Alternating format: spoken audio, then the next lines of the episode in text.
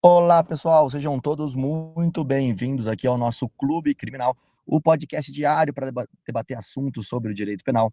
Hoje nós vamos falar sobre grandes operações com o homem do carro azul, Dr. Augusto Mendes. Depois ele vai contar essa história para vocês aí do porquê da cor do carro dele. Eu acho essa história fantástica. Junto aqui nós temos a presença hoje do Marlon Ricardo, Tiago Bunin e do João Ricardo Batista todos eles participantes quase que fixos aqui do nosso podcast, né? Todo mundo participando quase todos os dias. Falo quase porque a gente sabe que tem dia que não vai dar certo. Não é isso aí, João? Fala pessoal, bom dia. Começamos mais um capítulo desse nosso podcast gravado ao vivo e 100% com a participação dos nossos ouvintes.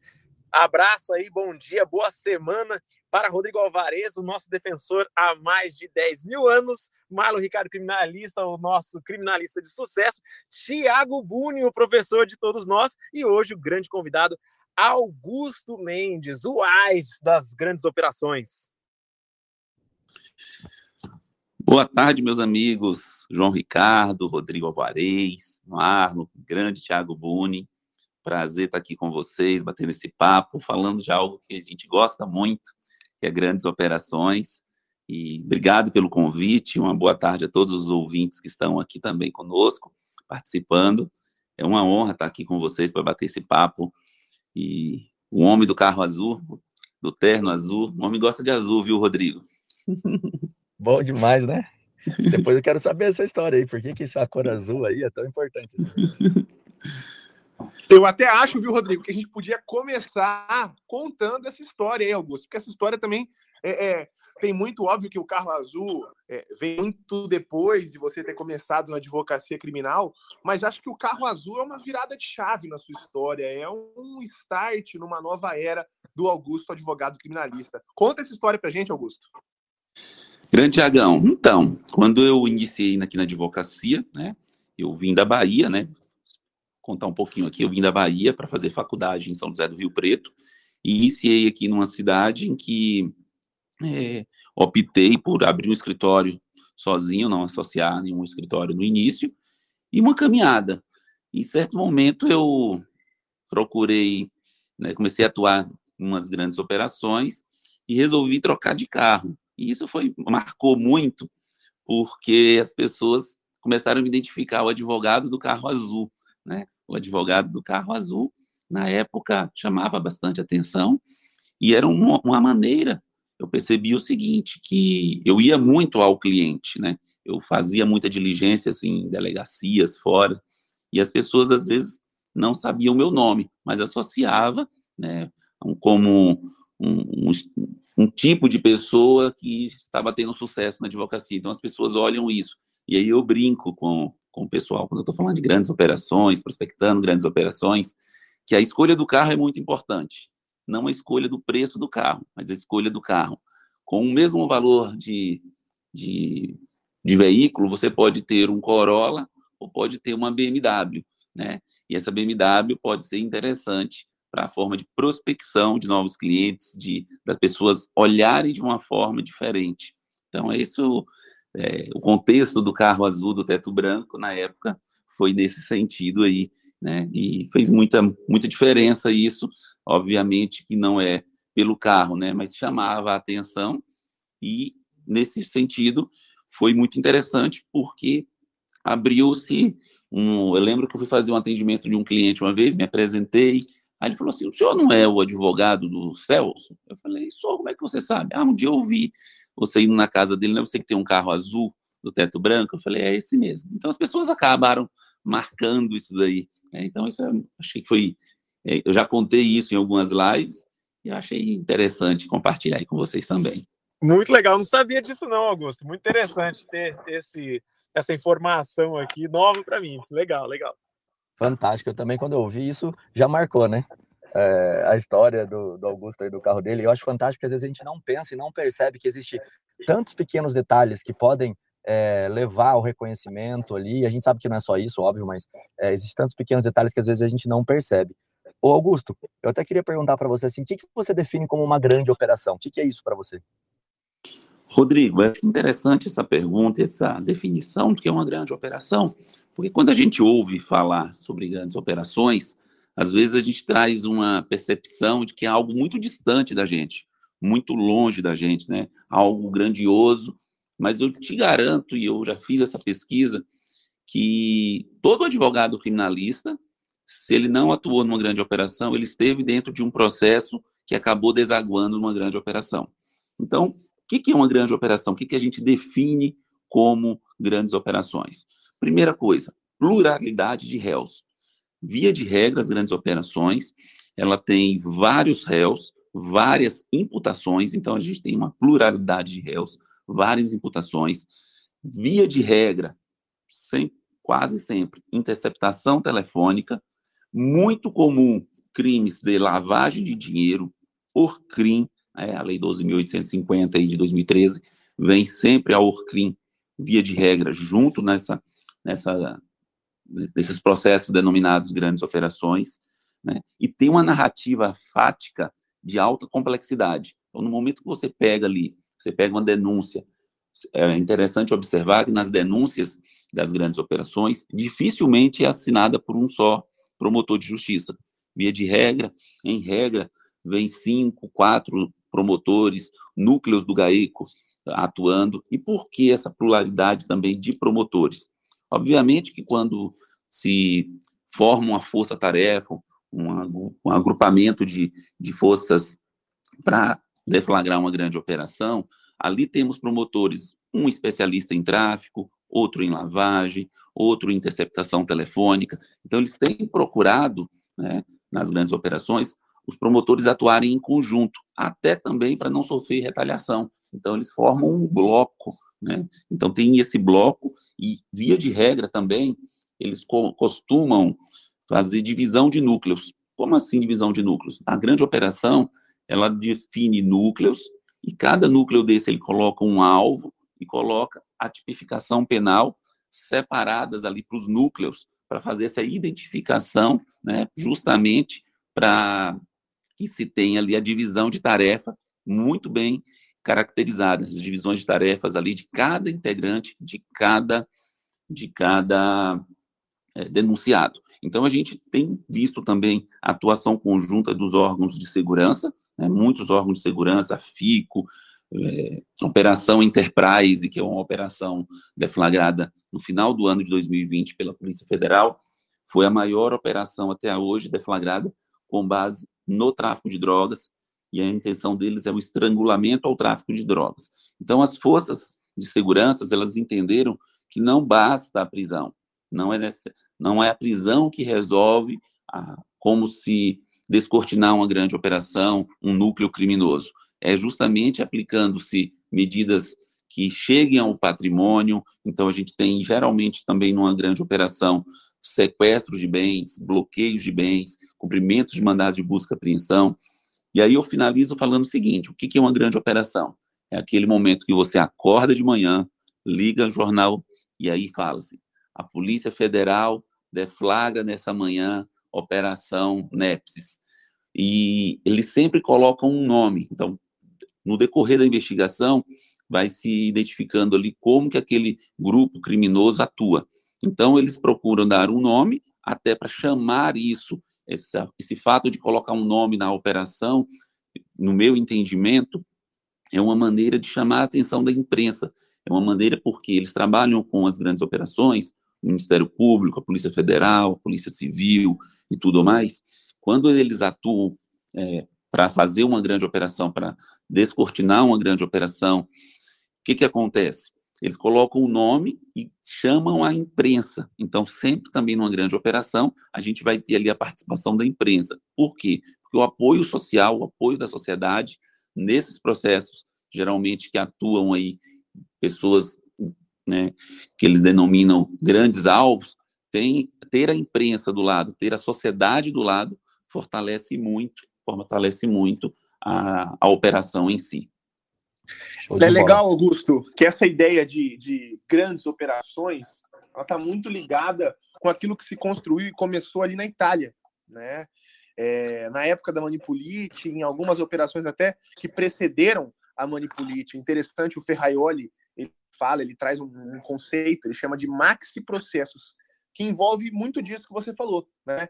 São operações, grandes processos deflagrados com muitas pessoas, normalmente se utilizando né, de forma abusiva de diversas prisões preventivas, busca e apreensão que normalmente desencadeiam através daquilo que foi aprendido na busca é, fontes de provas para outros crimes ou relacionados a outras pessoas, e atualmente a gente tem na nossa jurisprudência né, a serendipidade, né, aquela descoberta fortuita de provas admitida né, é, é, de forma ampla, sem nenhuma distinção. Né, Luiz Flávio Gomes propunha lá aquela serendipidade de primeiro grau, de segundo grau, nada. Hoje os tribunais superiores nem fazem essa distinção. Se tinha autorização judicial, não interessa. Né? A prova colhida é prova útil, pode ser aproveitada. Essa é uma característica muito forte né, das grandes operações. Muitas vezes hoje, isso é importante dizer ao novo advogado, elas são deflagradas algumas fases e colocam-se ali alvos que, na verdade, nem se tem muita coisa contra eles. São alvos simplesmente para que seja coletado algo e isso proporcione uma outra fase dessa operação. Isso acontece muito nas grandes operações. E aí queria indicar, porque tem muito a ver com isso que o Augusto vinha falando, é um artigo que acho que todo mundo conhece hoje em dia, porque foi amplamente citado no STF, que é do ex-juiz e ex-ministro, agora não sei o que ele é, Sérgio Moro, né? Sobre a Manipulite, um artigo que ele escreve em 2004. Se você colocar no Google, Sérgio Moro, artigo Manipulite, você vai achar esse artigo dele que ele conta, justamente mostra como que ele utiliza desses mecanismos, como que esses mecanismos podem ser utilizados numa grande operação. Isso é interessante você ler para você saber. Quando você estiver diante de uma grande operação, o que está acontecendo, o que, que passa na cabeça do juiz, o que, que passa na cabeça do promotor. Beleza? Um outro. Oh, muito legal. Só, só, complementando aqui rapidinho, Augusto, muito legal, porque às vezes, para quem está de fora, acho que para advogado, ele fala assim: ah, eu nunca vou atuar numa grande operação porque eu sou, é, sei lá, um advogado está começando, sou inexperiente ainda, mas a própria Defensoria Pública atua em muitos casos. E às vezes não é porque nesse ramo, até vou pedir para o Augusto falar mais para frente sobre isso, é, se paga melhor, obviamente, porque a complexidade é maior, mas a visibilidade que o Augusto estava falando, a imprensa, é, tudo isso leva o advogado para um outro nível de atuação. Então, a partir daí, seu escritório sobe como um todo. Então, tem muita janela para você entrar defendendo um dos réus ali dentro, que vai ser o coitadinho que a bomba vai estourar no colo dele. Né? Provavelmente, é, provavelmente não, isso existe em várias operações, porque nós, a Defensoria, atuamos muito também. Pode falar, Augusto. Interessante também observar nas grandes operações que no momento da deflagração, que é aquele momento da fase extensiva da, da operação, a prova ela já está meio que pré-constituída. Então é bastante, é bastante interessante tomar cuidado no momento da deflagração da operação, que eles atuam de forma quase sempre fazer as oitivas das pessoas naquele primeiro momento, no dia da deflagração da operação. E aí é importante entender que existe toda uma fase que antecedeu aquele momento da deflagração. Inclusive, as prisões preventivas e temporárias são utilizadas ali no momento da deflagração de forma estratégica, pelo Ministério Público, pela Polícia Federal, pela Polícia Civil. Por quê? Às vezes, quando, como eles pedem a prisão temporária, é uma, uma maneira ali de barganhar uma colaboração. Ó, se você se ajudar aqui, eu pedir a prisão temporária, posso não pedir a prorrogação dessa prisão temporária ou não pedir a prisão preventiva. E eles usam muito a prisão temporária, especialmente quando há crimes hediondos, especialmente quando se trata de tráfico de drogas, porque a prisão temporária nesses tipos de crimes, ela tem um prazo de 30 dias. E eles precisam de tempo justamente para fazer isso que o Tiago falou, analisar o material arrecadado no momento da deflagração, até para fundamentar, no, na hora de oferecer a denúncia, outras pessoas, outros alvos que possam ser identificados com o material é, apurado, com o material arrecadado no momento da busca e apreensão. E com relação ao que o Rodrigo falou aqui, é muito importante falar isso, e eu tenho uma dica, viu, Rodrigo? Vou dar uma dica aqui de ouro. Ótimo, eu já passei, eu já passei lá na mentoria de grandes operações. O pessoal fala assim, mas como que eu faço para entrar numa grande operação? Se eu não sou procurado nem para os pequenos processos. Era isso que eu ia te pedir agora, Augusto. Então, para tudo aí, que agora vocês vão. Olha só, eu tenho certeza que o que estava passando na cabeça de todo mundo. Cara, peraí, como que eu vou ter uma grande operação no meu escritório? Eu que ainda estou lutando aí para ter clientes na área criminal, eu que estou com poucos clientes na área criminal, começando ou mudando de área. O que, que eu faço, Augusto? Qual que é o segredo para ter uma grande operação no meu escritório? Conta para a galera, Augusto. Boa, Thiagão, boa. Eu vou falar para você que um dos meus primeiros processos na área criminal foi uma grande operação foi uma grande operação. Então, eu digo o seguinte: o fato de estar se iniciando numa grande operação, o fato de estar se iniciando na advocacia, comecei agora, não quer dizer que você não possa atuar numa grande operação. Uma dica é sempre observar o auto de prisão em flagrante. Você foi fazer hoje um acompanhamento de um flagrante, chegou lá, vou dar um, de forma hipotética aqui, um rapaz estava dirigindo na rodovia, transportando lá 4 quilos de droga, é abordado pela polícia rodoviária e a polícia rodoviária apresenta esse flagrante e fala assim: estávamos em patrulhamento de rotina, passou o carro Fiat Uno ao nosso lado e o motorista demonstrou grande nervosismo, o que nos levou a suspeitar de alguma atitude suspeita, né? E fizemos a abordagem e localizamos essa droga. Quando você pegar esses tipos de processo e que do nada a polícia percebeu alguma atitude suspeita. A leitura dos depoimentos do condutor e do, do no auto de prisão em flagrante é muito importante porque se houver uma grande operação por trás e você não tem como saber porque pode ter uma interceptação telefônica e obviamente se aquele alvo estava sendo monitorado, se havia informações que aquele carro levaria droga, eles não vão contar isso no flagrante mas eles precisam, de alguma maneira, Tiago, amarrar alguém àquele flagrante.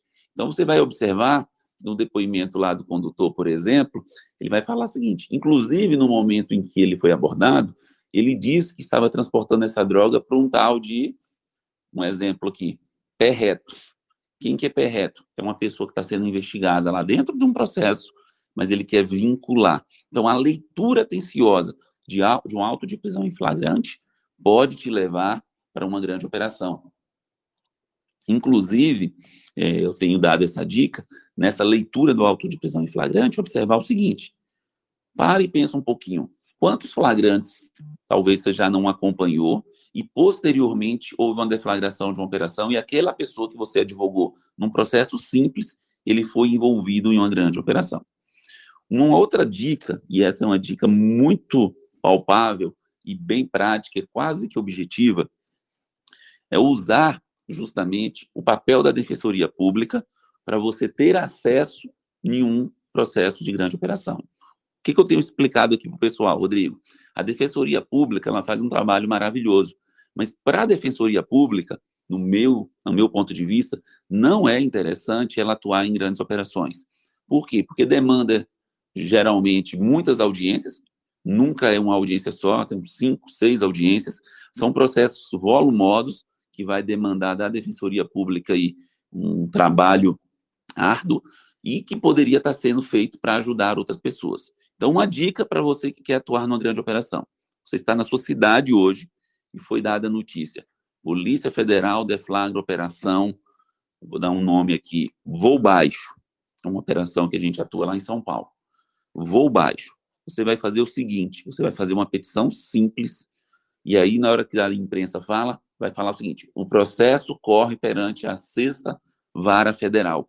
Você vai fazer uma petição simples para o juiz da vara federal, falando o seguinte: Excelência, sou advogado, quero colaborar com a justiça, sei da complexidade que é para a defensoria pública atuar em processos dessa magnitude, vai levar muito tempo, vai acabar onerando a Defensoria Pública, que faz um trabalho primoroso. Então, estou aqui me colocando à disposição para trabalhar, para ser nomeado pro bono, para auxiliar a justiça. Ali você vai ter réus que serão, como o Rodrigo colocou aqui, pequenos alvos, mas vai lhe permitir participar de uma grande operação, ter contato com advogados é, é, de um gabarito já mais extenso que vai fazer sua advocacia crescer muito. Então, uma das dicas para você atuar numa grande operação é você se disponibilizar gratuitamente a fazer parte de um processo, a atuar. Na minha primeira operação foi a Operação Alfa. Eu fui nomeado por um acusado que estava foragido. o processo foi desmembrado para ele e correu separadamente depois. E eu fui nomeado ali. Ali eu me apaixonei pelas grandes operações. Ali eu percebi que toda grande operação ela tem sempre algum furo, ela tem sempre algum erro. Não dá para acreditar em tudo que se fala. A interceptação telefônica precisa ser analisada com muito cuidado. Então, deixo essas duas dicas aqui de como participar de uma grande operação. Analise os autos de prisão em flagrantes. Quando você acompanhar, verifique se por ali, pelo enredo narrativo que é colocado ali, se não está vinculando outras pessoas e se coloque à disposição, fazendo uma petição simples direcionada ao juiz que está cuidando do processo. E pode ter certeza, muito provavelmente você vai ser nomeado para advogar para alguns. Por quê? Porque numa grande operação eles não querem correr o risco de ter uma nulidade. Então, quando tem um advogado se dispondo a atuar, é melhor ainda. Aqui no estado de São Paulo, a Defensoria Pública, é, junto com o convênio da OAB, paga em média 600 reais por um processo criminal. Não importa se é furto simples, se é roubo ou se é uma grande operação. Então, os advogados, eles não gostam também de atuar em grandes operações, o que não tem a visão ainda, porque fala, eu vou ganhar 600 reais pelo mesmo processo que eu atuaria de um furto simples? Sim, mas o conhecimento, o aprendizado que isso vai te trazer é muito, muito maior. Perfeito, Augusto, show de bola. Inclusive, eu queria emendar até uma pergunta nessa, porque você falou algo muito importante, né? É, todos os processos midiáticos, para quem está começando, eles são muito bons, porque vai levar o seu nome, vai levar o status da sua carreira para um outro nível. A gente vai ter, inclusive, essa, esse olhar, né? É, das pessoas para, nossa, olha, ele atua, ele já foi entrevistado, e você só vai conseguir isso nesse processo. Mas eles são processos complicados. E como o Augusto falou, é, nesses processos, acho que todo mundo que já atuou em alguma grande operação, tanto Augusto, eu, João, Marlon e o Thiago, acho que todos atuaram, é, são processos em que, como tem mais paixão do que nos outros, é, você vê as provas, às vezes, ou muitas vezes, sendo engolidas, sendo feito de qualquer forma, querendo se provar algo, a gente pode até usar o Moro como isso, querendo se provar algo a todo custo. E aí vai gerar muita falha, aí vai gerar muito erro. Então você vai ter, sim, como trabalhar e não é falar, ah, vou absolver um cara que é culpado, nada disso. A gente vai brigar para que o correto seja feito. E aí minha pergunta, Augusto, é, não sei se mais alguém quer complementar, é assim, é muito perigoso, então, atuar em grandes operações? É, eu te, corro mais risco se eu atuo numa grande operação? Preciso me preocupar com isso? Sim, você precisa se preocupar e você precisa se estruturar para atender uma grande operação, para atuar numa grande operação. Está sendo muito comum, infelizmente, toda grande operação, temos advogados sendo presos, advogados sendo acusados. Então, temos quase todas as grandes operações, por exemplo, a Operação Alegria, que foi uma operação deflagrada no final do ano, é, que investigava corrupção no sistema penitenciário de venda de vagas, tivemos ali seis advogados presos. Seis advogados. Então, é perigoso, é preciso se estruturar, tem sim um poder de elevar a sua carreira, fazer uma ascensão na carreira e precisa se preparar. Uma primeira dica para você que nunca atuou numa grande operação, você é procurado, é importante você se cercar de pessoas boas. Se procurar uma formação de equipe, ainda que essa formação de equipe seja com forma de associação a outros advogados. Ah, eu tenho um escritório agora, eu comecei a advogar, caiu uma grande operação no meu colo. Tenho ouvido muito isso, Rodrigo. Caiu uma grande operação no meu colo. Era o vizinho que eu conhecia que me indicou e caiu e eu não sei o que fazer. Então, precisa tomar cuidado. Precisa tomar cuidado com o conteúdo do, do que você vai orientar o cliente. Primeira dica: honestidade.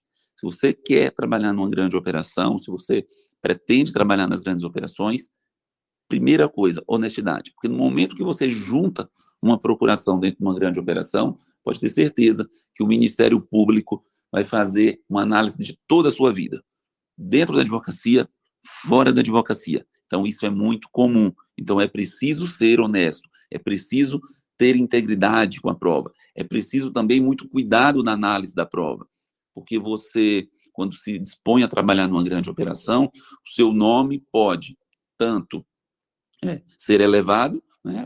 Eu costumo brincar, falar assim: você pode subir três degraus na carreira ou cair de um prédio. Por quê? Porque o contrário também. Todas as pessoas estão lhe vendo ali. Um fator muito importante que eu vejo de prospecção de novas grandes operações, Rodrigo, é justamente os colegas que estão atuando ali ver o seu trabalho, ver como você está atuando. Então, é importantíssimo, dentro de uma grande operação, para você ter sucesso, uma interlocução entre os advogados, entender o que está falando, não querer no momento que você entra na operação, querer ser o dono, eu brinco falando, ser o dono do da, o seu pai da criança, fazer o habeas corpus primeiro para tentar colocar em liberdade. Não, é totalmente estratégico. Tem um módulo que eu gosto de tratar é fique vivo e não seja preso. Algumas dicas, por exemplo, hoje na operação é, fugiu o nome aqui agora, da operação lá de Curitiba, a escuta ambiental é utilizada reiteradamente. Teve um pedido, olha só, um pedido do Ministério Público que suspeitava da participação de um advogado dentro da organização criminosa, que seria responsável por colocar as aeronaves é, em nome de laranjas, então de orquestrar ali a lavagem de dinheiro, um pedido, uma ordem judicial para a empresa de segurança que monitorava as câmeras do escritório dele para colocar uma escuta ambiental na sala de reunião. Então, se você não tem honestidade, se você não está íntegro, você vai rodar. Então, é importante tomar cuidado, se proteger. Uma dica que não pode faltar de forma nenhuma. Não posso deixar de falar isso. Ter CNPJ. Se blindar fiscalmente. Ter CNPJ. Por que ter CNPJ? Porque o CNPJ, ainda que você seja sozinho, você pode ter uma. uma uma sociedade individual sociedade individual e você ali poder tirar nota de tudo. Então, tudo com nota, tudo, todos os honorários recebidos, tomar muito cuidado com dação em pagamento. É muito comum em grandes operações ter bloqueio de dinheiro, todas as contas bloqueadas, e aí tem um patrimônio ou um carro que não foi descoberto, e aí é oferecido como forma de pagamento, como dação em pagamento. Tomar muito cuidado para você não ser levado para a parte ruim da grande operação, não ser levado para dentro, não se tornar um alvo dentro da grande operação. Augusto, e você falou também é, duas coisas que, que me são muito é, importantes, eu que mexo muito, muito com júri. Você falou sobre crimes hediondos em grandes operações e também falou da reunião entre advogados. É, e aí me veio uma, um questionamento que um, que um advogado me fez uma vez. Ele disse assim: Olha, eu pretendo atuar no júri, estou me especializando assim como você, e em grandes operações não tem júri. Essa foi a, a, a, afirmação dele. E aí eu acho que o Thiago pode falar também sobre isso, você também, o Marlon, é, falar sobre isso. O, o, os processos de júri talvez não sejam os principais crimes de, um, de uma grande operação, mas, mas existe. E eu mesmo tenho parcerias com advogados que atuam em grandes operações justamente para atuar nos crimes relacionados a, a crimes dolosos contra a vida. Então, eu queria que você falasse um pouquinho sobre isso, sobre a, a boa relação networking e até a colaboração entre advogados é, das grandes operações, inclusive aqueles que têm especialidade em júri e o júri nas grandes operações. Augusto, antes só de você responder aí, deixa eu só agradecer aqui ao pessoal de novo, mais de 200 pessoas aqui acompanhando ao vivo na gravação do nosso podcast, e vocês têm ajudado muito, tá? Isso aqui nós estamos na décima edição já, trazendo muita gente legal para conversar com vocês, e isso aqui é feito para vocês. Então, vocês estão compartilhando, estão ajudando, estão printando a tela, colocando no Instagram, isso ajuda bastante também, tá? Então, obrigadão todo mundo. Depois que o Augusto aí, o pessoal responder essa pergunta, a gente vai abrir para que vocês também possam falar, porque essa é a ideia. Então, já prepara a tua pergunta, já levanta a sua mão aí. Até antes da, da resposta do Augusto, viu, Rodrigo? pegando linha aí no seu agradecimento também, eu queria sempre lembrar, galera, e pedir para vocês ajuda em compartilhar e fazer crescer cada vez mais essa nossa rede aqui de debate sobre advocacia criminal, o Clube Criminal. E lembrando, né? Você está com a tela aberta aí, tem três pontinhos do lado esquerdo, é só clicar nesses três pontinhos e convidar via link. Você pode convidar em todos os seus grupos de advogados. A gente espera sempre vocês aqui. Vai lá, Augusto, responde para gente. João, muito importante essa colocação aí, inclusive numa operação no Rio de Janeiro, em que se uma grande operação no Rio de Janeiro, justamente em crimes dolosos contra a vida. É muito comum entre facções criminosas e dentro das grandes operações, no momento da interceptação telefônica, se verificar ali crimes dolosos contra a vida. E aí você pode falar o seguinte, mas tem alguma coisa a ver crimes do júri com grandes operações tem tudo a ver. especialmente quando se tem facções criminosas. Porque as facções criminosas, sabemos disso, um dos meios de manter a sua força, manter o seu poderio, é intimidando aqueles que é, fazem frente ou facções rivais. Então, é muito comum, dentro da interceptação telefônica, se observar ali crimes de homicídios e, e atrai a competência, né? Isso que é interessante. E aí atrai a competência. Então, eu tenho uma grande operação de tráfico de drogas no Rio de Janeiro, que, a, que trouxe toda a parte de organização criminosa para ser julgada pelos juízes leigos, pelos jurados. Então, é importante essa interlocução de, da grande operação com pessoas que atuam no tribunal do júri, porque são matérias, em tese, distintas, mas que estão ligadas intrinsecamente dentro de uma grande operação. Então, quando você vai lá atuar na operação e vê que tem esse tipo de crime, nessa forma de formalização aqui de escritórios, atuação em conjunta de escritórios, para ter o êxito, a grande importância das grandes operações é ter o êxito, é ter um bom trabalho fornecido. E financeiramente falando também, até já só um ponto aqui que é muito importante, financeiramente, as grandes operações também lhe levam para um outro patamar. Mas tem um, pulinho do gato, que é sempre fazer contratos distintos. Contratos para defesa da pessoa é uma coisa, do patrimônio é outra. E o patrimônio é o que faz você dar o grande salto nos honorários. Então, você contrata ali para a defesa criminal, faz um honorário, faz um contrato. É muito importante esse contrato de honorários ser bem claro. É importante colocar no contrato de honorários, inclusive, uma cláusula que, se houver quebra de medida cautelar por parte do seu cliente, será fixado novos honorários, porque não, não raras vezes acontece isso. Você consegue a revogação da prisão preventiva ou a substituição por medidas cautelares e, posteriormente, seu cliente volta a delinquir. Aí ele vai preso novamente. Mas seria justo você trabalhar novamente para conseguir a soltura pelo aquilo que você cobrou antes? Então, o contrato de honorários é peça fundamental para atuar numa, numa, grande operação. É importante. Essa sacada o Thiago Buni vem falando há muito tempo e mudou a minha leitura com relação a, a contratos depois que eu comecei a aplicar.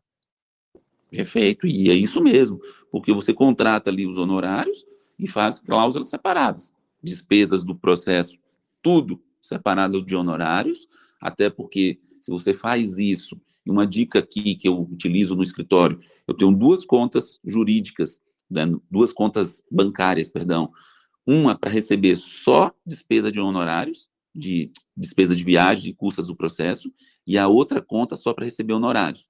Mas por que isso? Justamente para você ter transparência se você for fiscalizado, transparência naquilo que você está tirando nota. Então, uma conta bancária, você só recebe despesas de processo, despesas de viagem, é, custas que você pagou na outra honorários, para ficar claro e aí com emissão de nota. Então, os honorários nas grandes operações é algo que realmente fascina, mas você tem que saber o seguinte: você será fiscalizado, você será vigiado. Eu escutei esses dias de um mentorado que eu gostei muito.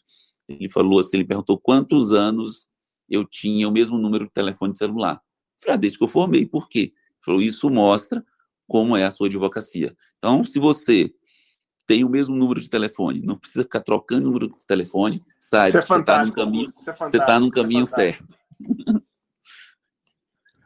Show de bola. Vamos chamar aqui o pessoal? Vamos colocar o pessoal para fazer perguntas? acrescido ainda do carro azul, né, Augusto? O carro azul, todo mundo sabe onde é que você tá, né, cara? O cara tem Exatamente. Um correto para andar por aí de carro azul. Outra, é, bem pontuado, Thiago, eu falo isso, o pessoal fala assim, mas não é perigoso? Você não tem carro blindado? Eu falei assim, o segredo não é ter carro blindado. O segredo é você não precisar ter carro blindado. Então, o carro azul, ele chama atenção, todo mundo sabe onde você está, mas você precisa ter... E aí a blindagem, é dupla. Uma, para você não ser preso, outra para você não morrer. Então, nas grandes operações, a integridade vai te levar a isso, a permitir que todos saibam onde você está indo, sem você qualquer, correr qualquer risco, e também é, vai te proteger no sentido de ser uma referência. E é bom isso quando acontece, Tiago. Um certo dia o promotor falou assim, eu cheguei, ele estava me apresentando, estava fazendo um acordo de colaboração num processo de prefeitura, e o, o, promotor mais velho do Gaerco, ele falou assim, ó, oh, esse aqui é o Augusto, precisa ter cuidado com ele, tá? Porque se vacilar, a gente ele acaba soltando. Mas, de outra banda, você pode ter muita tranquilidade, porque ele vai ser combatível, mas, combatível, mas o trabalho é honesto, não tem chicaneira. Então, isso é muito importante, você criar a sua imagem e ter essa visão que o órgão do Ministério Público sabe que você não pode brincar com você porque o seu trabalho é sério, tecnicamente ele é bom, mas que o Ministério Público pode ficar tranquilo que o trabalho vai ser dentro das normas né, do jogo processual, dentro da lei. Show de bola. Bom, eu vou chamar aqui o pessoal para poder participar, poder fazer pergunta. Então, quem quiser, levanta a mão aqui. Eu acho que quem estava mais tempo é essa pessoa que está com um ponto aqui. Vamos ver se ela quer falar. Deixa eu permitir aqui. Lembrando que para você falar, você vai fazer uma apresentação rápida, se você quiser, e fazer tua pergunta bem objetiva, tá? Senão a gente gasta muito tempo é, com uma pergunta só. Quer liberar? Ô, Rodrigo, e lembrando que a gente não tem condição de abordar casos práticos, né? A gente está discutindo de maneira conceitual aqui, justamente porque a gente tem que dar oportunidade para várias pessoas é, participarem também com as suas perguntas ou com as suas complementações. Perfeito, João. Vai lá, meu amigo. Oi, meu nome, bom dia, meu nome é Ralph, eu estou finalizando o curso de Direito agora e já acompanho vocês. Eu só quero abordar um ponto que o doutor falou, Augusto, sobre é, sobre a emissão de nota fiscal. Por exemplo, o advogado, então, tem que ter é, é, é pessoa jurídica, é, é, aconselhável ou é obrigatório? É, é, essa emissão do, do, do, do, da nota. Oi, Ralf, boa tarde, tudo bem? Sim, ele é obrigatório. O que não é obrigatório é você ter a pessoa jurídica. Mas por que, que é interessante você ter é, CNPJ, né? ainda como sociedade individual de advocacia, porque a alíquota é muito mais baixa. Por exemplo, você fechou uma grande operação hoje e cobrou 100 mil reais. Se você vai trabalhar na pessoa física, você vai deixar 27.500 só de imposto de renda, só de só do imposto de renda. Se você tem uma, uma, um CNPJ, você pode ser optante do simples e você começa na alíquota ali salvo engano, de 4,5%.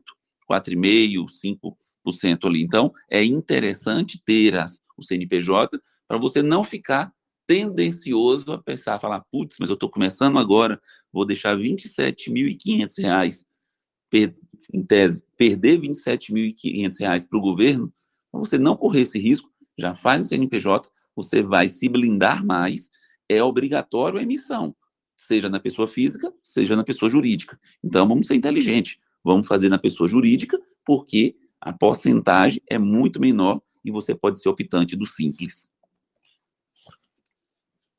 Eu puxei agora aqui o doutor Cláudio, que ele estava já há algum tempo ali com a mão levantada.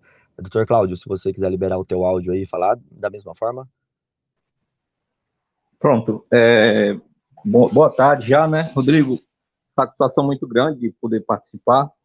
É, eu estava querendo que se o próprio doutor Augusto ou qualquer outro pudesse falar sobre esse provimento 188, de que maneira ele, ela, é, da OAB, né? De que maneira ela pode ajudar é, nessa área das grandes operações. Show de bola. Só para lembrar, pessoal, o provimento 188 é o que fala das investigações defensivas. Vai lá, Augusto. É muito importante você utilizar o provimento 188, mas saber utilizar o provimento. Tenho visto muito advogado fazendo petições dentro, não só de grandes operações, mas dentro de, de outros processos, inclusive do tribunal do júri, no sentido de solicitando ao delegado que faça diligência tal, diligência tal, em nome desse provimento 188. O provimento 188, ele legaliza, ele é um provimento da OAB a permitir que o advogado faça sua investigação. Mas é bastante importante você se cercar dos preceitos legais o que, que eu tenho costumado fazer quando eu tenho uma grande operação? Eu comunico o Ministério Público, né, o que está sendo responsável, que eu abri uma portaria que eu estou fazendo a investigação defensiva. Por quê? Para você não ser confundido com que esteja querendo atrapalhar, ah, de alguma forma, a investigação. Porque se isso acontecer, você pode vir a ser responsabilizado, né, se o Ministério Público entender que, de alguma forma, você está querendo blindar pessoas ou está querendo é, atrapalhar de alguma forma a investigação, você pode, além de atrapalhar a sua investigação defensiva, você pode virar acusado de um processo. Então, o provimento 188 é preciso instaurar uma portaria, fazer essa comunicação e tomar sempre muito cuidado. Todas as diligências que a gente faz na investigação defensiva aqui pelo escritório. A gente faz com câmera de vídeo e, e gravador ligado, seja uma testemunha que a gente vai ouvir, seja uma prova, uma diligência que a gente vai fazer, a gente procura cercar a cadeia de custódia da prova dela, deixar ela íntegra para que possa ser utilizada, que não possa ser confundida. O Augusto, outra coisa que eu gostaria de apontar com, relação à investigação defensiva, muitos advogados acabam é, não entendendo o instituto. E aí, para pequenos atos, coisas que não necessitariam exatamente de uma investigação particular por parte do advogado, eles acabam instaurando uma portaria de investigação defensiva quando não é necessário. Por exemplo, poxa, é, uma testemunha de defesa quer se manifestar, quer reduzir a termo, basta ir no cartório, fazer um registro né, formal do seu depoimento, e muitas vezes a gente tem, não tem uma investigação da defesa, a gente tem um ato que gostaria de, de ser formalizado para apresentar para o delegado, e aí abre-se toda uma portaria de investigação defensiva, algo que poderia ser simplificado, né? E, e, e atrair menos os olhares ministeriais para nós, defesa. Perfeito, João. Ótima colocação. Show de bola. E eu sempre vejo, Augusto, quando falam sobre a investigação defensiva, nunca trabalhar esse lado que você trabalhou, achei muito legal. É, do advogado tomar cuidado como ele faz essa investigação. O que o pessoal tem que lembrar é que, olha, a prova ela sempre é do processo. Né? A prova nunca é minha ou do promotor. Então, se eu abrir uma investigação defensiva e eu fiz uma diligência, e essa diligência constou na minha portaria defensiva, depois eu não posso esconder essa, essa prova que eu fiz. Agora, outra coisa, como o João falou, é: o fulaninho falou que a testemunha A viu. Eu vou lá, é, vejo que essa testemunha sabe, eu não vou orientar ela, obviamente, ela não presta, eu não coloco ela dentro do processo. Isso é outra coisa, porque o promotor pode fazer a mesma coisa, pode ir lá e buscar essa testemunha. Agora, colhi o depoimento dessa testemunha na minha investigação defensiva. Isso tem que constar da minha investigação defensiva. E assim como o promotor de justiça, eu não preciso depois juntar a minha investigação defensiva completa dentro do processo. Eu posso pegar aquelas provas que mais me interessaram e juntar. Mas se o promotor falar, eu quero ter acesso a tudo que você investigou, eu vou ter que abrir e falar, ó, tá aqui o inquérito inteiro, você pode procurar provas aí dentro. Assim como o promotor também, da mesma forma, ele não precisa, não precisa juntar todas as provas que ele teve contato, mas eu, se eu quiser ter acesso, eu preciso ter acesso. Tem até decisão recente sobre isso. Alguém quer complementar mais alguma coisa ou posso chamar o próximo aqui? Bom, vamos lá, vou colocar aqui o Daniel, então. Daniel, você está com um áudio aberto aí, se quiser, é só liberar e fazer sua pergunta.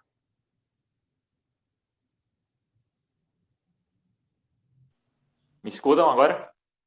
Sim, estamos escutando. Boa tarde, boa tarde. Sou aqui de Pernambuco. Minha dúvida é em relação a essa petição que o Augusto mencionou, é, para o advogado se colocar à disposição para auxiliar numa grande operação essa petição é protocolada ou entregue diretamente ao juiz com aquele despacho auricular? É, eu costumo orientar o seguinte: primeiro vá na secretaria, pergunta quem que é o escrevente que está responsável pelaquela operação. Você fala: oh, eu sou advogado, eu queria me colocar aqui à disposição para estar tá atuando na operação de forma de pro bono, e aí não caia na bobeira de depois estiver atuando na grande operação, for nomeado, alguém oferecer, querer contratá-lo, né? Aquela pessoa falar, ah, doutor, o senhor está atuando tão bem que eu quero lhe remunerar por isso. Não, seja íntegro, até porque todo mundo sabe o que acontece, né? Então, o que, que, é que eu costumo orientar? Vá até a secretaria, converse ao cartório, quem quer, e fala que quer colocar à disposição. Pergunta se o juiz é melhor ele receber pessoalmente ou fazer uma petição direcionada ao processo. Então, você pode mandar uma petição diretamente para o cartório, sem o número do processo se tiver, ou direcionar o processo, se colocando à disposição. Mas o interessante é sentir na, no, no, na secretaria qual que é o clima ali. Você vai perceber que tem secretarias que é mais aberta nesse sentido, tem várias criminais que é mais tranquila, que recebe de bons olhos, tem outras que não tanto. O importante é você sempre se colocar à disposição, porque certo é, sempre, sempre, em uma grande operação, vai ter ali uns 5, 10 investigados que não têm condições de pagar advogado, que vai parar na defensoria ou que vai parar no convênio da OAB com a defensoria. O ideal nessa petição é você colocar o seguinte, que esse, essa nomeação, já nessa primeira fase, permitirá também maior segurança ao processo, para não ser para se evitar nulidades. Augusto, no Até começo eu já fiz exatamente isso que você sugeriu, essa petição, E eu vou dividir com o pessoal aqui que o que convence, o que faz o, o juiz decidir te dar essa causa não é a sua petição, mas sim o contato prévio com ele. Ele lembra, poxa, aquele advogado interessado, que mesmo de graça, mesmo pro bono, ele queria aprender a atuar nessa grande operação. Então, assim, ele lembra do, do, do... Começou a pisar no calo do MPF, caiu tudo aqui. Pessoal, tivemos uma pequena interrupção aqui, nós acreditamos até que é uma interceptação, não, tô brincando. Vai lá, Augusto, pode continuar. Não, João estava falando da importância do que do que convence esse contato prévio, e o interessante é que você faça essa petição ou que vá ao juiz da sua comarca, todos os juízes, antes de deflagrar uma grande operação. Doutor, quando tiver uma grande operação aqui, eu quero me colocar à disposição, eu quero aprender, eu quero trabalhar nesse tipo de processo, porque quando vier a grande operação, você chegar lá com a petição pedindo para se habilitar, para ser nomeado, não vai chamar tanto a atenção dele. Então, esse contato prévio que o João estava falando aqui é muito importante e é o que convence realmente. É, Augusto, eu ia falar, só acabou é, interrompendo no meio, né? O que convence é o contato prévio, mas a formalização é o que permite o juiz é, autorizar a sua participação, né? Até porque pode parecer que ele está direcionando a defesa para alguém e tal. Então, a formalização ela acaba uh, viabilizando processualmente a nomeação, enquanto o contato é o que realmente convence ele de que você é um advogado que deve atuar naquela grande operação. Show de bola. E complementando o complemento, é, a Defensoria Pública, pessoal, ela é responsável por fazer a defesa de quem não tem um advogado constituído no processo. É, e aí, cada estado vai variar, tá? Então, Mato Grosso do Sul, nós fazemos todos os processos. Nós não deixamos advogados entrarem dentro dos processos. É um entendimento institucional da Defensoria Pública para que se fortaleça. É, mas alguns juízes aqui no estado, eles indicam advogado para participar. Em algumas comarcas é feita uma lista de advogados interessados pela própria OAB e o juiz procura ali. Em outros, o juiz é, direciona o processo para o fulano, para o ciclano, para o beltrano. Então não vai ter uma regra certa, tá? É, por exemplo, no Mato Grosso do Sul, onde eu tenho mais conhecimento, aqui nós brigamos para que não aconteça. Então, se o juiz indicar um advogado porque a defensoria não está atuando, nós vamos brigar para que aquilo não aconteça, a não ser que o advogado entre pro bono, falando: olha, eu fui lá, no, procurei o cliente, o cliente quis me contratar, é, eu não vou cobrar porque essa causa é pro bono. Aí, tudo bem, não tem, a, a defensoria não se mete. Então, cada estado, talvez cada comarca até vai atuar de uma forma diferente. Importante você ir na sua comarca e ver como ela está funcionando aqui. Enquanto isso, eu coloquei o Francis aqui, que já estava com o tempo ali com a mão levantada. Doutor Francis, sempre participando com a gente. Se quiser falar, só abrir o seu áudio aí. Boa tarde a todos os doutores aí. Fala aqui da comarca de Uberlândia, Minas Gerais. Eu gostaria de fazer uma pergunta para o Augusto. Tendo em vista que uma grande operação vai te demandar mais tempo para você se debruçar naquele processo, para fazer um trabalho em excelência, Gostaria que você desse dicas de como precificar. Doutor Francis, boa tarde. Cap... Uberlândia é a capital do GAECO, né? Capital das grandes operações, inclusive contra advogados, né? Bem complicada a atuação aí. Precificação em grandes operações. Eu costumo orientar que você faça por partes. Depende do momento em que você foi procurado. Se você foi procurado no dia da deflagração, naquele momento, você vai precificar o quê? O acompanhamento da diligência, o acompanhamento se houve prisão em flagrante ali, se em decorrência do cumprimento do mandado de busca e apreensão ocorreu ali um flagrante, você vai precificar aquele primeiro momento. Você vai juntar a procuração nos autos, juntou a procuração nos autos, tomou noção de, da dimensão da operação, qual que é a importância daquele alvo na organização criminosa. Aí você vai precificar a sua atuação no processo, ou por fase, até primeiro, até sentença, ou o processo inteiro. E precificar também separadamente a questão do, dos bens. É importante levar em conta, doutor, é, a, nos honorários e no momento da precificação, um possível valor que você vai ter que se dispendiar para utilizar contratando parceiros, valores que os parceiros poderão, que você poderá necessitar de parceiros, ou deixar isso já em aberto com o cliente. Falou, aqui vamos precisar de um escritório para atuar em conjunto, tendo em vista é, a complexidade. Então, é importante ou você já levar em mente isso, de precificar um custo que você vai ter com parceiros, ou jogar isso para o cliente, ó, se precisarmos de parceiros, vai ter um custo adicional. Então, sempre observar a posição que ele tem na organização criminosa para dali ter um parâmetro financeiro. Em regra, em regra, é, nas grandes operações aí, é, um alvo que esteja médio, né, médio ali, nem o, nem o principal, nem o último, em torno aí de seis dígitos. Show de bola. Muito bom mesmo, Augusto. Deixa eu chamar mais uma pessoa aqui que acho que ainda tem tempo. doutora Solange estava é, com a mão ali já faz tempo levantada. Doutora, se quiser, só liberar aí sua voz. Boa tarde a todos, eu sou Solange, aqui do Paraná. É, eu gostaria de uma pergunta é, em relação à questão dessas grandes operações, quando não é juntado, por exemplo, a, no processo principal, a interceptação telefônica. Se é interessante a gente deixar é, para alegar isso lá depois da sentença, quando não é não há mais possibilidade de determinação de diligência por parte do juízo, ou antes da, da audiência de instrução.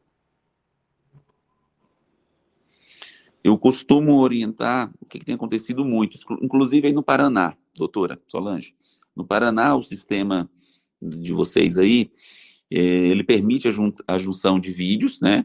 Mas geralmente a interceptação telefônica ela é mais de, do que permite os sistemas. Então o juiz tem dado despachos, especialmente em Curitiba, no sentido de que a, a íntegra da interceptação telefônica está disponível por os advogados mediante fornecimento de HD na sede da Polícia Federal. Eu não oriento o advogado a pegar a interceptação telefônica dessa forma. Por quê? Porque pode ter ali uma quebra de cadeia de custódia que depois você não vai poder alegar. Eu peço e deixo de apresentar a defesa prévia ou a resposta à acusação, a depender do delito, no momento que não é juntada, não é entregue ao juízo. Então, eu entendo que o advogado não tem condições de apresentar a resposta à acusação ou a defesa prévia sem ter acesso à íntegra da interceptação telefônica. E às vezes você pede a íntegra da interceptação telefônica, eles confundem com que o advogado está querendo a íntegra da degravação. Não é isso. É a íntegra de todo o material. Isso já tem decisão tranquila, que o advogado tem que ter acesso. Às vezes eles postergam o acesso do advogado, porque no momento da deflagração da operação, geralmente aí mais 15 dias, ainda a interceptação telefônica continua, então enquanto ela está em, em andamento, eles não permitem o advogado o acesso a essa interceptação telefônica, mas estrategicamente, a não ser que, que seja que você saiba o que vai ter lá, pedir para juntar ou deixar de juntar para alegar depois, a gente corre um sério risco aí de deixar passar a nulidade e depois eles entenderem que precluiu aí o, o direito. Precluiu. Show de bola. Eu também gosto, pessoal, é, como o Augusto estava falando aqui, é, de usar estrategicamente, né? Dependendo do que foi, quando foi, qual é a prova. Ah, eu estou querendo alegar, então eu vou falar isso só depois, aí você não vai poder mais alegar. Então é, é isso, né, Augusto? É um jogo de xadrez ali, na verdade, que você tem que ir pensando como é que você vai jogar ele. Exatamente, não tem fórmula mágica, por exemplo, interceptação telefônica, uma dica aqui, que eu vejo o pessoal fazendo é, os habeas corpus para tentar nulidade de interceptação telefônica, pedindo sempre a nulidade integral da interceptação telefônica por falta de fundamentação ou por reiteradas é, prorrogações. O ideal é você combater a decisão, você vai pegar a interceptação telefônica, de 15 em 15 dias o juiz tem que ou autorizar novos terminais ou prorrogar. Então, você procura aquela decisão que está menos fundamentada e bate nela, obviamente, olhando onde o seu cliente está sendo imputado. Se seu cliente foi incluído na interceptação na 16ª prorrogação, você viu que a 14ª ela está sem fundamentação. Você vai fazer um habeas corpus pedindo a nulidade daquela decisão. Porque você não vai dizer, ó, oh, excelência, todas as demais decisões estão fundamentadas, mas a 14ª não está. O que, que vai acontecer se você ganhar na 14ª? A 16 vai sair fora do seu, do seu processo. Então, de forma estratégica, xadrez processual, às vezes é interessante, se não juntou interceptação telefônica, você nem pedir, se a prova estiver fraca. Então, é interessante observar o processo, o contexto delitivo e qual núcleo que o seu cliente está e qual função que ele exercia e se a interceptação telefônica vai ajudá-lo ou não. Show de bola. Eu até estava vendo uma decisão do STJ, eu fiz vídeo inclusive sobre ela, falando, e ela foi uma decisão importante, saiu notícia, enfim, é, falando justamente sobre a não possibilidade do advogado acessar a íntegra da interceptação. Justo que o Augusto falou, não é a degravação, é a íntegra de tudo. Ah, mas tem 500 horas, não interessa, eu quero ouvir as 500 horas. E o processo foi anulado por conta disso. Só que qual foi o grande detalhe ali? o advogado a todo momento questionava o porquê que ele não podia acessar a íntegra. Então ele questionou para o juiz, ele questionou para o tribunal, ele questionou a alegação final, ele questionou lá no inquérito policial. Quando isso chegou no STJ, o STJ conseguia ver de maneira clara que houve um prejuízo para a defesa. Olha, esse advogado está tentando, desde lá do inquérito, é, acessar o material e não foi possível. Agora, ia ser mais fraco o pedido se você chegasse só lá na apelação e falasse: olha, não, durante o processo todo não foi me dada oportunidade. Tá, mas você pediu, não, não tinha pedido, mas não foi me dada oportunidade. Fica mais fraco, tá? Então depende do, do xadrez mesmo, né? É muito incrível isso aí. Bom, Augusto, vou deixar você fazer suas considerações finais aí. A gente já chegando, batendo aqui uma hora já de, é, de bate-papo aqui de podcast. Primeiro, queria te agradecer, muito obrigado aí pela sua presença, tá? Foi muito, muito legal o bate-papo. Tenho certeza que são dicas preciosas aí para todo mundo que está aqui ouvindo. Ô, Rodrigo, eu que agradeço o convite, agradeço todos aqui, o João, o Ricardo, o Marlon, o Thiago Buni, vocês todos que estão aqui participando conosco. Fiquei muito feliz com o convite, é, essa, esse bate-papo aqui na hora do almoço, sensacional. Obrigado estou aqui à disposição para algum colega, se precisar alguma outra dúvida, algum outro ponto, estarei sempre participando aqui com vocês. Muito obrigado aí pelo convite, tá?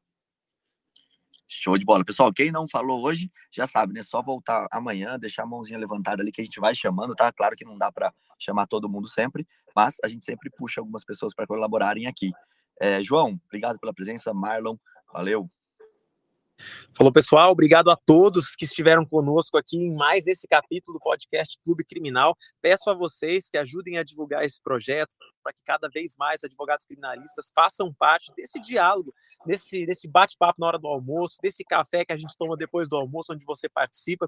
É sempre um grande prazer tê-los todo, todos conosco. Ajudem-nos a divulgar para que a gente faça desse projeto uma, uma verdadeira transformação para os advogados. Diariamente, um encontro onde a gente troca informações de extrema relevância como a de hoje. Agradeço ao Augusto Mendes, esse gigante, por compartilhar um pouquinho do conhecimento. Marlon Ricardo pela presença sempre aqui conosco e Rodrigo Alvarez por estar comigo em todos os momentos aqui, inclusive aqui no Clube Criminal. abraço a todos, obrigado pela presença de todos. Show de bola. Deixa eu só fazer uma coisa que eu gosto.